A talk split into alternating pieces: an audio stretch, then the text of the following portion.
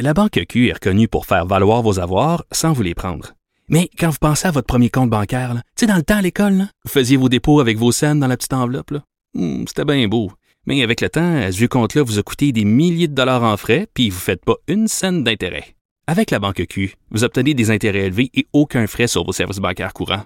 Autrement dit, ça fait pas mal plus de scènes dans votre enveloppe, ça. Banque Q. Faites valoir vos avoirs. Visitez banqueq.ca pour en savoir plus.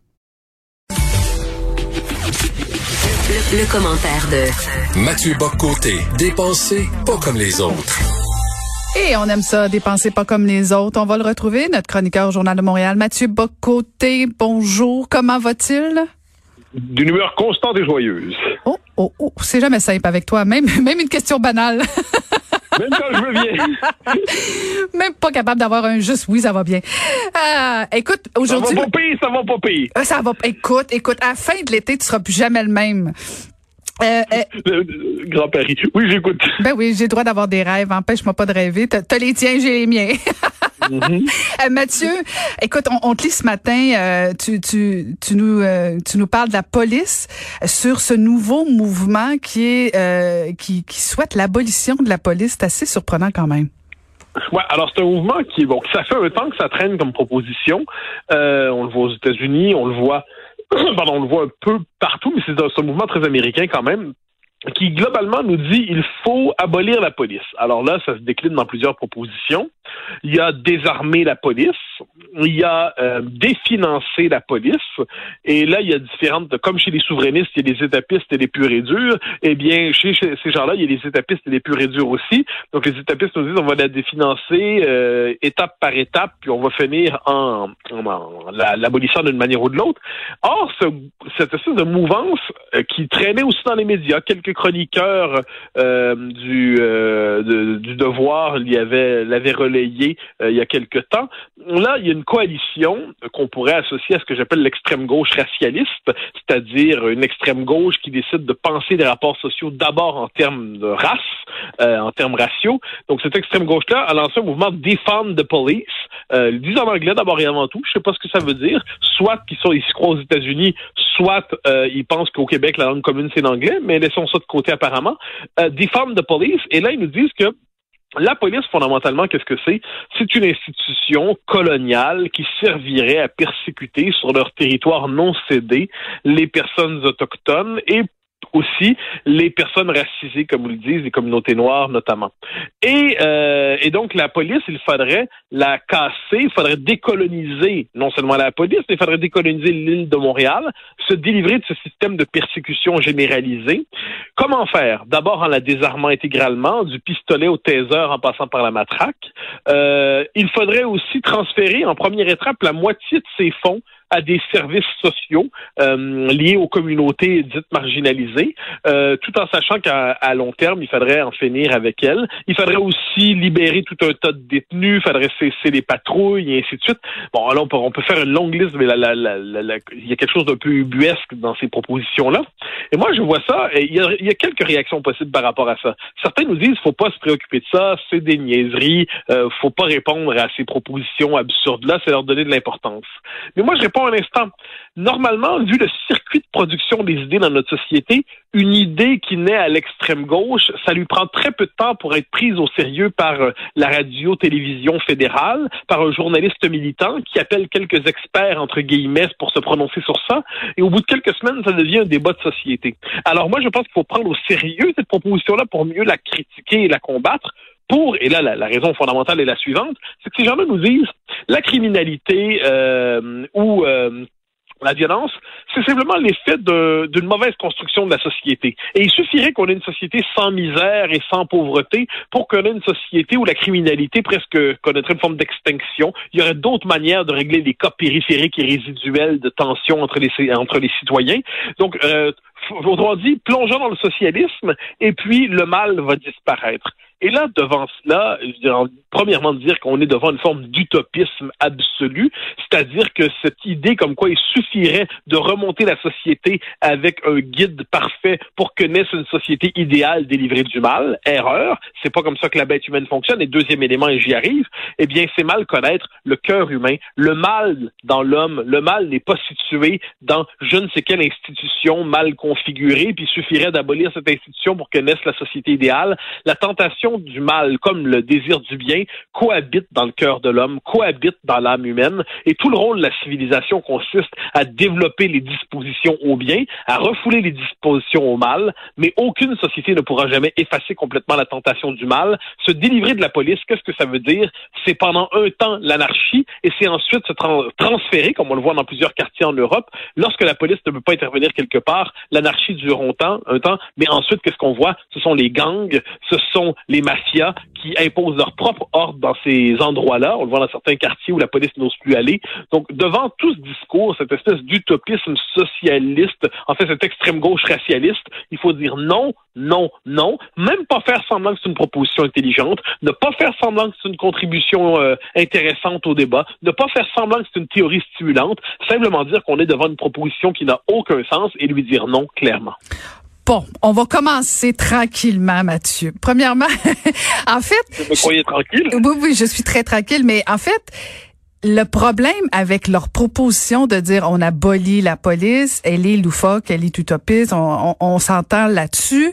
Mais ce qui est tellement dommage, c'est que avec cette proposition-là, on n'a plus envie de les écouter parce que il y a quelque chose. On s'entend que la police est utile, puis que c'est vraiment naïf de dire ben oui la paix sur terre, euh, tout le monde, il y a pas de police, puis on va tous s'aimer, puis euh, il y, aura plus de gangs de rue, il y aura de, la justice partout. Non, ça n'arrivera pas. On a besoin de la police. Par contre, est-ce qu'on peut faire les choses autrement? Moi, je pense qu'ils ont manqué une occasion de faire œuvre utile, de faire de la pédagogie, de dire ben oui, il y a des organismes qui pourraient peut-être compenser pour ah, la police, mais mais c'est tout ça qui est plate parce que, tu sais, je, je, trouve que tu as raison de dire qu'il faut clore le débat parce que leur proposition initiale est les loufoque. De dire on abolit la police, ben là, écoute, c'est difficile de, de, de, de, dire que ça a du sens. Non, ça n'a pas. Mais quand tu regardes un petit peu plus loin, il y en a d'autres propositions qui sont pas inintéressantes, mais on n'a plus envie de les écouter parce que la première proposition est loufoque. Mais moi, je ferais, je ferais une nuance. J'entends ce que tu dis. Alors, est-ce que, là, on va y aller avec des évidences qu'il faut rappeler, est-ce qu'il arrive que la police dérape? Hein? Est-ce que la police abuse de son pouvoir? Évidemment, et il faut la critiquer euh, très sévèrement lorsqu'elle fait ça. Euh, le cas de, de, George Floyd, dont on a beaucoup parlé ces derniers temps, est probablement l'exemple le plus patent. On est devant, là, un moment de violence policière pure. Il est euh, sans aucune justification. Alors là, on, la, on doit la dénoncer sans nuance. Est-ce que les violences policières excessives, alors tout ça, la police comme institution peut et doit être critiquée. Mais là où je serais, puis je, n'imagine même pas quelqu'un qui dirait le contraire. Là où je suis en désaccord avec toi, c'est qu'ils ne veulent, leur objectif, ce n'est pas de faire avancer le débat. Mm-hmm. Leur objectif, c'est d'abolir la police. Mm-hmm. Leur objectif, c'est de construire une société fondée sur la diabolisation, appelons ça des, des, sociétés occidentales en Amérique du Nord, parce qu'on serait des sociétés euh, coloniales, à décoloniser, racistes, faudrait abolir le privilège blanc, euh, sexiste, faudrait abolir le patriarcat. On est devant des gens que leur objectif, c'est pas d'amener des propositions ciblées, intéressantes, pour faire un meilleur usage des ressources, pour être capable de convaincre la police d'agir autrement, d'être plus sensible aux réalités nouvelles. Ce n'est pas ça leur objectif. Ce n'est pas ça leur cause. Ça, ce sont des arguments qu'ils se donnent quelquefois pour se donner un air crédible, pour être entendu dans l'espace public. Mais là, ils ont fait tomber le masque je peux utiliser cette référence euh, liée à notre actualité, ils ont dit le fond de leur pensée. Et le fond de leur pensée, c'est que la police en elle-même est un, est un, est un révélateur d'une société mal construite. Leur objectif, c'est qu'il faut en finir avec la police. Donc moi, je les prends au sérieux. Je, et, je et je ne dis pas devant ça, ah, ils auraient pu faire une autre contribution au débat s'ils l'avaient présenté autrement. Non, leur contribution au débat, c'est ça leur volonté, leur projet, c'est ça. Ensuite, que ça veut dire que d'autres groupes qui nous diront, euh, bon, une fois que c'est dit, les, les, farfelus ont parlé, euh, est-ce qu'on peut prendre au sérieux la question d'une réforme de la police? Mais bien sûr, j'espère que oui. Sur ces questions-là, il faut toujours être ouvert, il faut discuter, il faut délibérer.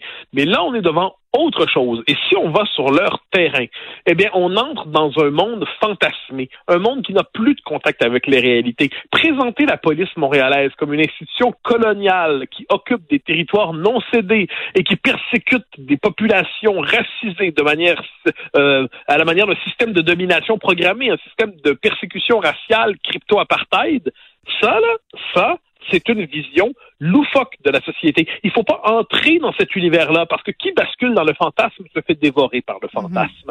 Et de ce point de vue, moi, donc des critiques, oui, euh, les critiques des excès, oui, mais on ne débattra pas avec des gens qui nous invitent à parler ensemble d'une planète qui serait en cube et qui goûterait le fromage. et qu'on appellerait le Petit Québec? Ah, ben, oui, mais si la planète, c'est le petit Québec, je pourrais en parler. Ben, c'est ça. Je savais, je savais que je toucherais une corde sensible. Mais, mais en fait, non, on, on dit probablement, euh, essentiellement la même chose, mais ils nuisent carrément au débat. Mais tantôt, tu faisais référence, bon, premièrement, ils utilisent toujours des termes anglais.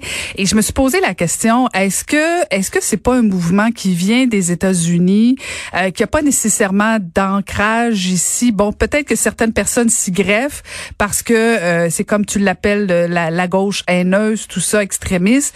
Euh, peut-être qu'ils s'y collent, mais est-ce que à la base, ça vient pas essentiellement euh, des États-Unis, puis on ah, essaie d'amener ça ici, mais ça n'a pas d'écho vraiment. Là. Ben, ben, ah, ben, ça n'a pas d'écho, sauf que Radio-Canada en parle. Ça n'a pas d'écho, sauf qu'ils vont trouver leurs universités. Et Mathieu Bocoté aussi en parle. Ça, ça fait plus mal quand Mathieu en parle. J'en parle une fois, que, une fois que le système a décidé que c'est une question importante. Mais je suis d'accord, ça l'a dit, je suis d'accord avec toi à 100 C'est un mouvement américain. Mais moi, c'est une chose que je note depuis le début, qu'il y ait du racisme au Québec, des racistes il n'y a pas de doute là-dessus. Évidemment qu'il y a du racisme et des racistes au Québec. Est-ce qu'il y a du racisme systémique, comme on nous a cherché à nous le faire dire? Non, c'est pas la même chose, ça. On change déjà de débat. Est-ce qu'on peut utiliser des concepts, un imaginaire, euh, des termes qui sont élaborés pour penser une toute autre société et les plaquer sur le Québec comme ça, eh bien non, on peut pas. C'est du mauvais travail intellectuel et, d'analyse politique. Puis j'ajouterais une chose. Moi, je l'avais dit dès la première manifestation parce que ça m'avait à Montréal, ça m'avait euh, frappé. L'ensemble des pancartes étaient en anglais, les slogans étaient en anglais. Alors là, j'avais fait deux hypothèses. La première, c'est que c'était une manifestation américaine à Montréal. Et une manifestation américaine à Montréal, donc ils, voulaient, ils envoyaient un signal par rapport aux États-Unis. Très bien, mais dans ce cas-là, ça ne nous concerne pas. C'est une manifestation américaine à Montréal. Ou, ou c'était une manifestation qui était destinée aux Québécois, mais là, en anglais. Donc, je ne peux pas m'empêcher de voir dans ce mouvement euh, américanisé mentalement un vecteur de colonialisme linguistique et d'impérialisme linguistique anglo-américain. Alors ça, quand j'avais noté ça, quand je l'avais dit dans un article, on m'avait dit c'est pas le sujet, c'est pas le sujet. Mais comment ça, c'est pas le sujet? Je veux dire, l'anglicisation. Euh, premièrement, il n'y a pas juste un sujet dans une société. Deuxièmement, la question de la colonisation linguistique du Québec. Je pense que c'est un sujet qui est assez important. On parle de l'existence d'un peuple à travers tout ça. Donc moi, ces mouvements-là, j'y vois des mouvements qui sont symptomatiques de l'américanisation mentale du Québec. De plus en plus, on greffe sur notre réalité de manière artificielle des concepts, des cadres théoriques et des cadres d'analyse qui ne cadrent pas avec notre réalité. Mais puisqu'on est dans un, ça c'est ce que j'appelle le racialisme. Qu'est-ce que c'est le racialisme aussi? C'est qu'on on abolit les différences entre les sociétés, les peuples, les histoires, les cultures, les civilisations, les nations, et on ne veut voir que des couleurs de peau. Donc là, on dit, ben, il y a des Noirs aux États-Unis, il y a des Noirs au Québec, il y a des Noirs au Canada, tous pareils. Il y a des Blancs aux États-Unis, il y a des Blancs au Canada, il y a des Blancs au Québec, tous pareils. Puis dans cette logique un peu folle, on en avait parlé il y a quelques semaines, eh ben, ça fait que finalement, euh, les Québécois ne se doivent plus voir comme un peuple de langue française, euh, un peuple de, de, dominé dans l'histoire, un peuple qui a été colonisé, il faut pas l'oublier, mais comme une majorité blanche colonisatrice et dominatrice. Euh, euh, qui, comme si on était solidaire de l'ordre de Rame, puis on était chez nous les héritiers du système de l'Empire britannique. Là, devant ça, on est quand même en droit de confesser sa perplexité. Mais on a, à travers ça, donc l'américanisation des sociétés, la racialisation des rapports sociaux, le racialisme qui nous pousse à enfermer des gens dans leur couleur de peau, ça nous condamne à ne plus comprendre nos sociétés. Et j'ajouterais une chose, la critique des excès de la police aux États-Unis, c'est une chose. La critique des excès de la police au Québec, c'en est une autre. La critique des excès de la police en Grande-Bretagne, c'en est une autre. Parce que dans tous ces pays-là, la police ne se présente pas de la même manière, il n'y a pas les mêmes réalités, il n'y a pas le même rapport aux armes. Euh, tout, ah, il y, a, quelque chose. Est-ce que la société est armée ou est-ce qu'elle est désarmée? Est-ce que les policiers sont armés ou est-ce qu'ils sont désarmés? Toutes ces, est-ce qu'on est devant des problèmes de gang ou non? Est-ce qu'on est devant des problèmes de violence euh, très présents dans la société? Tout ça, on devrait en tenir compte. Eh bien non, tout ça est aboli parce qu'aujourd'hui, on s'américanise et puis on, en vient à vivre euh, par le fantasme dans un monde qui n'est pas notre réalité.